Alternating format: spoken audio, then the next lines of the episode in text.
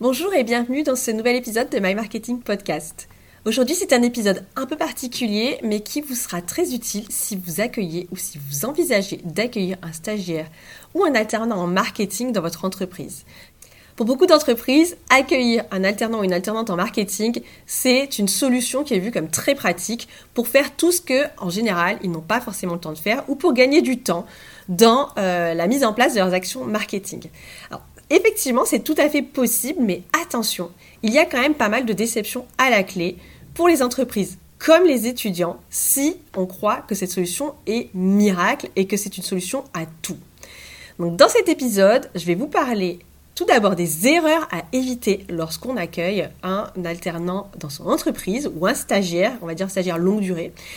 Je vais vous proposer des types de missions qui sont à la fois utiles pour votre entreprise et intéressantes pour l'étudiant que vous pourrez lui confier, euh, on va dire, en toute sérénité. Et euh, je vais vous partager également notre méthode d'onboarding quand on accueille un stagiaire ou un alternant en marketing et qui fait qu'aujourd'hui, eh bien, ce sont en général, je dirais à 90% des collaborations qui se passent bien.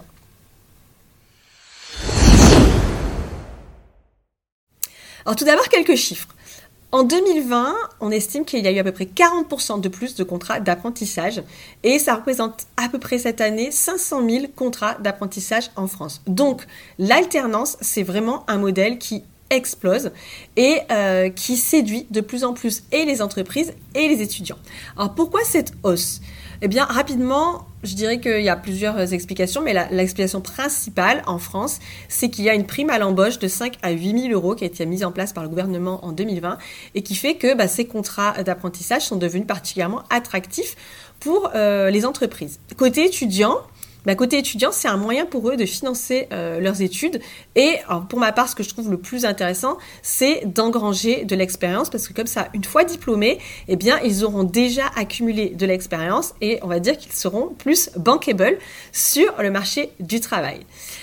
Et du coup, pour beaucoup d'entreprises, la solution du recrutement d'un alternant marketing, c'est très très séduisant pas uniquement d'un point de vue financier, même si c'est attractif, mais euh, elles perçoivent souvent ça comme la possibilité d'avoir une ressource en interne dédiée à leur marketing, ce que souvent elles n'ont pas, et pour euh, trois ou parfois quatre jours par semaine, avoir quelqu'un euh, qui va pouvoir s'en occuper et lui déléguer tout ce que elle n'a pas le temps de faire. Alors, quand je dis elle, c'est la direction générale.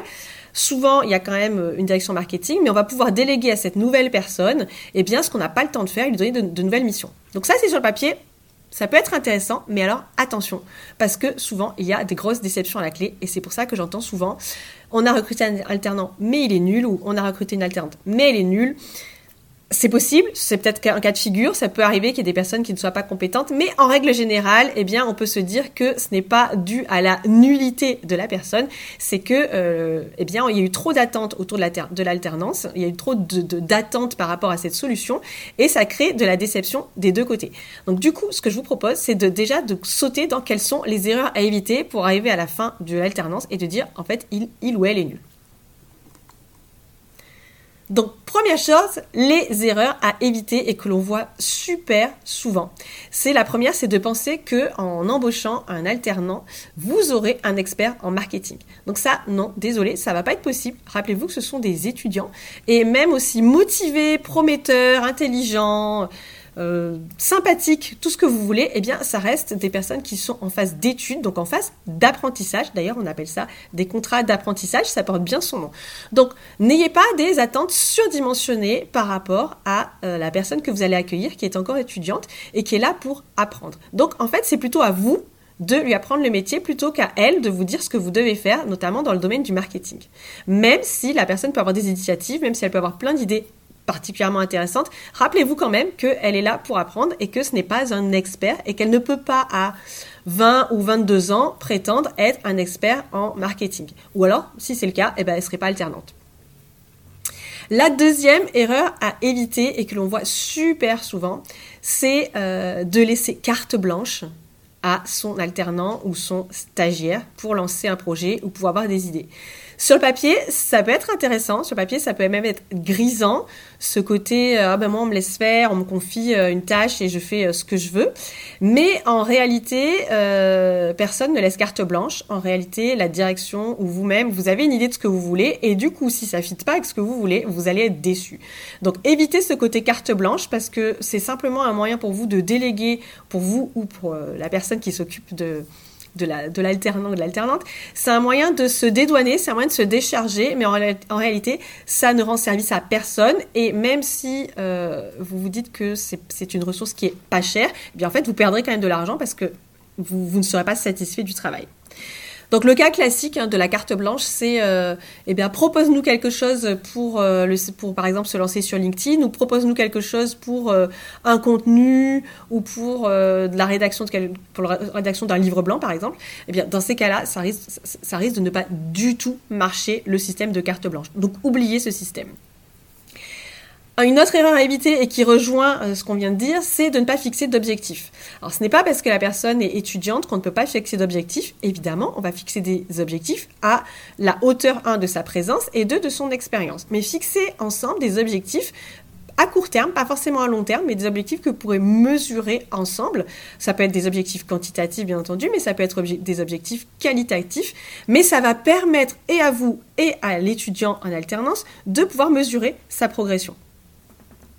Donc ça, c'est un principe assez valide en RH. Euh, attention, je m'estime pas du tout une experte en, ressources humaines, mais en tout cas, ce qui est certain, c'est que vous ne pourrez apprécier euh, votre investissement dans cette personne que si vous savez si elle a atteint ou non certains objectifs. Une troisième erreur à éviter, c'est de confondre autonomie et abandon. J'ai encore entendu il y a quelques jours quelqu'un me dire que euh, il jamais là et que euh, il laissait ses stagiaires et ses alternants en totale autonomie et que globalement il fallait qu'ils crient au secours pour qu'ils viennent. Personnellement, je pense que ce n'est pas du tout une bonne euh, manière de faire parce que euh, à laisser l'autonomie, ça va finalement trop d'autonomie, ça va juste démotiver la personne.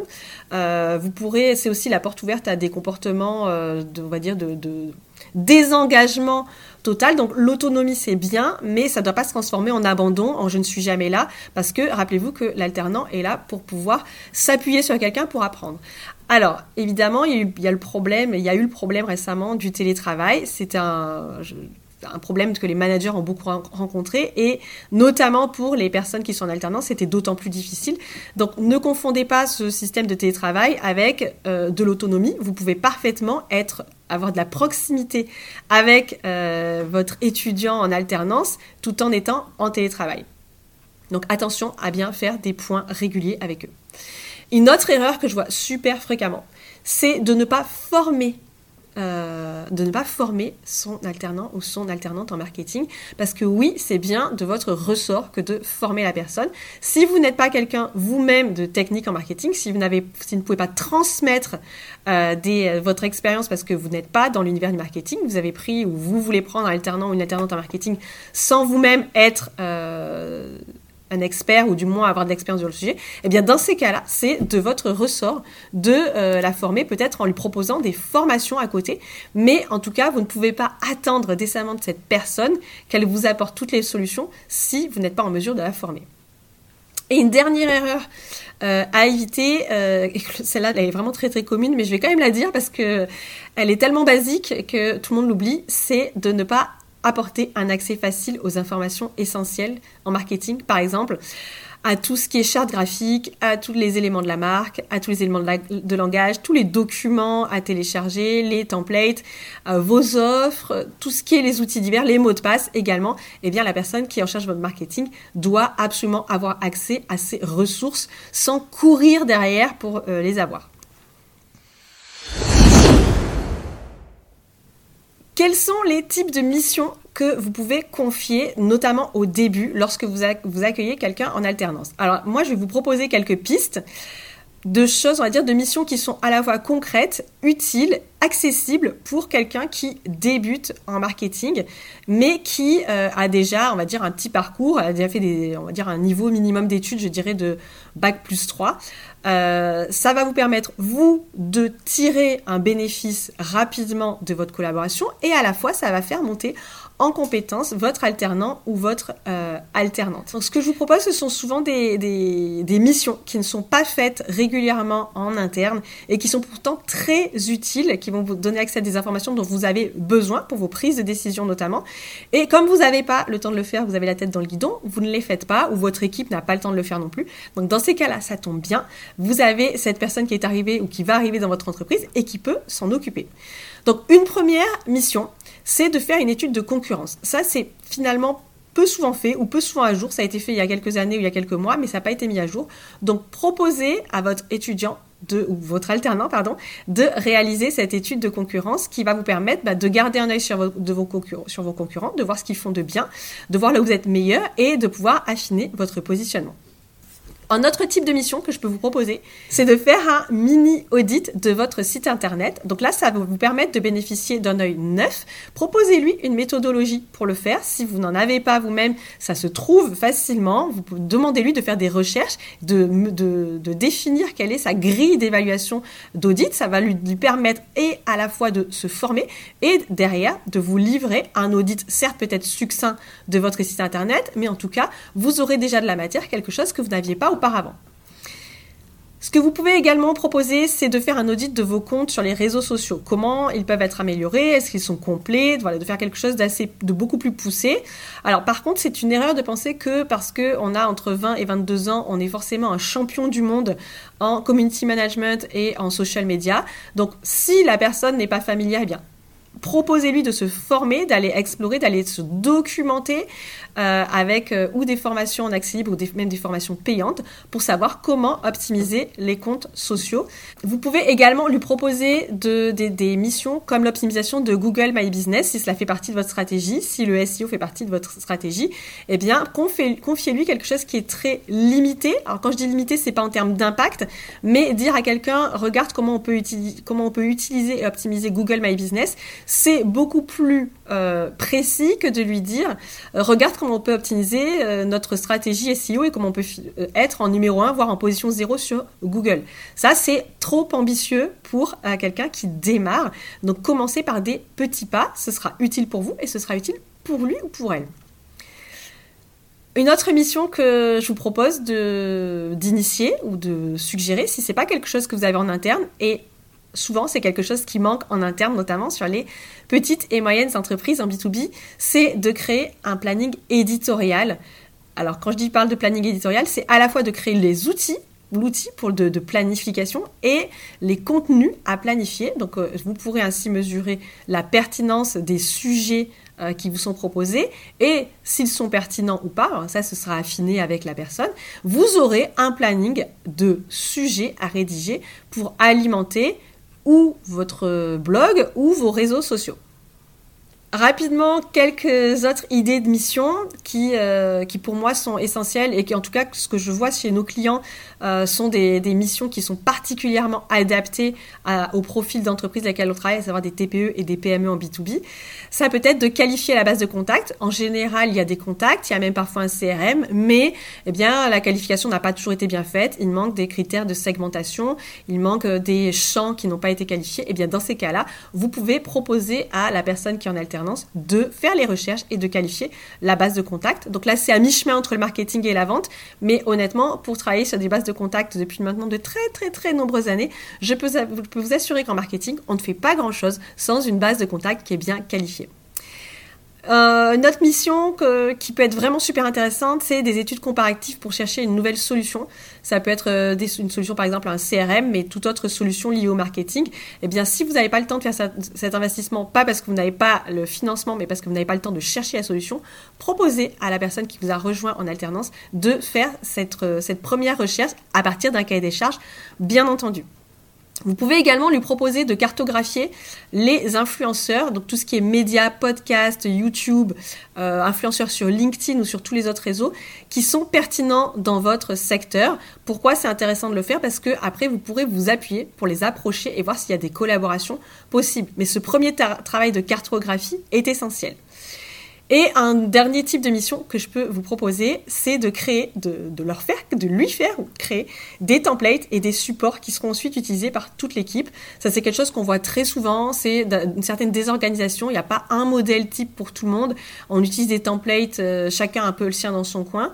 Euh, templates de proposition commerciale, les visuels sur les réseaux sociaux, c'est les, les, bannières LinkedIn.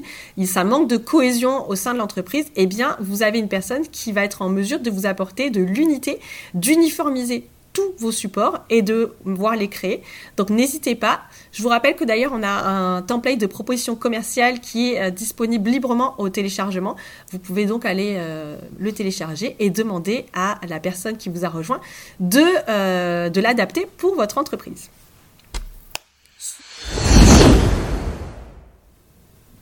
Donc vous l'avez compris, euh, la réussite de l'alternance et de la collaboration avec un alternant ou une alternante en marketing dépend largement de vous, de votre entreprise et de votre capacité à accompagner la personne dans sa croissance et son développement.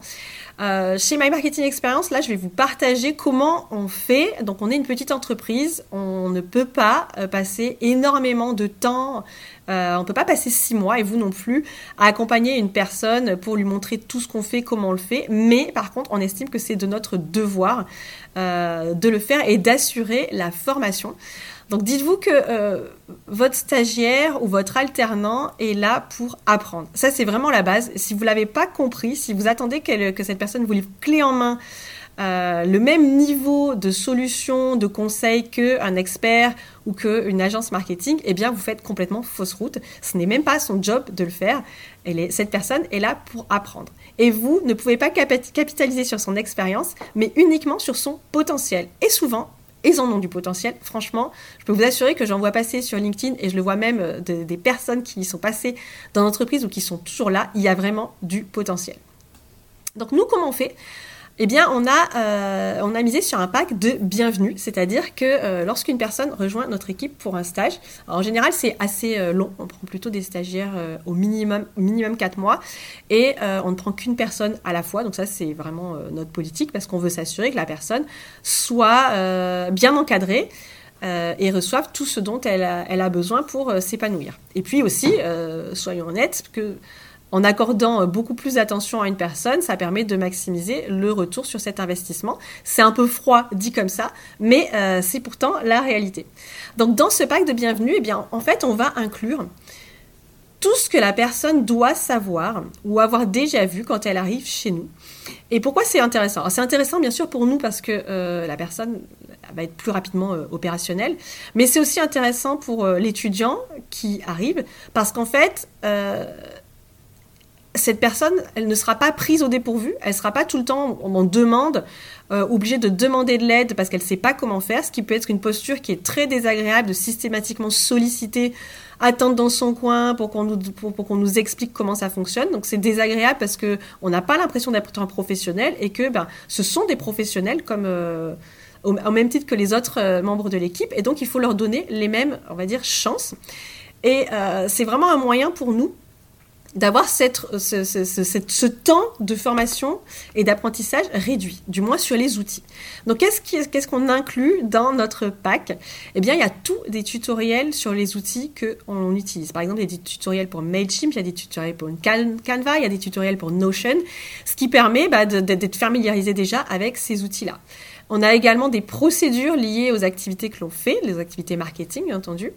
Euh, il y a la formation complète euh, pour LinkedIn, donc notre formation LinkedIn Expert, qui, est vraiment transverse sur tout LinkedIn et qui permet de bien maîtriser euh, tous les aspects de LinkedIn lorsqu'on travaille dans une entreprise, que ce soit pour le profil personnel, mais également la page entreprise et le développement du réseau. On a une formation en cold emailing donc là, c'est un peu plus technique, un peu plus poussé, mais comme c'est euh, des, techniques marketing que l'on utilise beaucoup pour nos clients et pour nous-mêmes, eh bien, on l'a incluse dans le pack de formation qui est, euh, qui est donné à, chacun, à chacune des personnes qui intègrent euh, notre entreprise. Et il y a également tout ce qui est accès à un coffre-fort de mots de passe. Donc ça, c'est vraiment nos outils, mais pour que eh bien, la personne soit le plus autonome possible. Et attention, Autonome, ça ne veut pas dire livré à soi-même, bien entendu. Mais en tout cas, euh, il n'y a pas besoin de nous taper sur l'épaule toutes les deux minutes pour avoir une information, parce que ces informations sont disponibles. Voilà, je pense que vous en savez maintenant un maximum sur comment réussir sa collaboration avec un alternant en marketing, comment faire en sorte que l'alternance devienne une vraie force et qu'il n'y ait pas de déception à la clé. Euh, en tant qu'entreprise, vous avez un engagement vis-à-vis de euh, l'étudiant que vous accueillez. Offrez-lui le maximum de chances de réussir et de vous donner satisfaction, de grandir dans votre entreprise et de lui apporter le maximum que vous voulez. Donc non, un alternant n'est pas juste là pour faire tout ce que vous n'avez pas le temps de faire. Euh, bien sûr, c'est tout à fait possible, mais il faut lui donner les clés, les moyens et la formation pour le faire. Donc moi, je vais, euh, je vais même être honnête et vous faire une dernière recommandation, puisque c'est ce que nous-mêmes on fait. N'hésitez pas même à euh, investir, s'il le faut, dans des formations. Euh, nous, on le, on le, fait en interne, à acheter de nouvelles formations pour se former nous-mêmes, et pour également former les personnes qui sont, alors là, actuellement, c'est une personne, mais ça a été fait par le passé, qui rejoignent même temporairement votre entreprise. Ça n'est jamais un investissement perdu. N'hésitez pas si vous avez des questions à les poser en commentaire, euh, j'y répondrai volontiers. Et pour l'heure, je vous dis à très bientôt.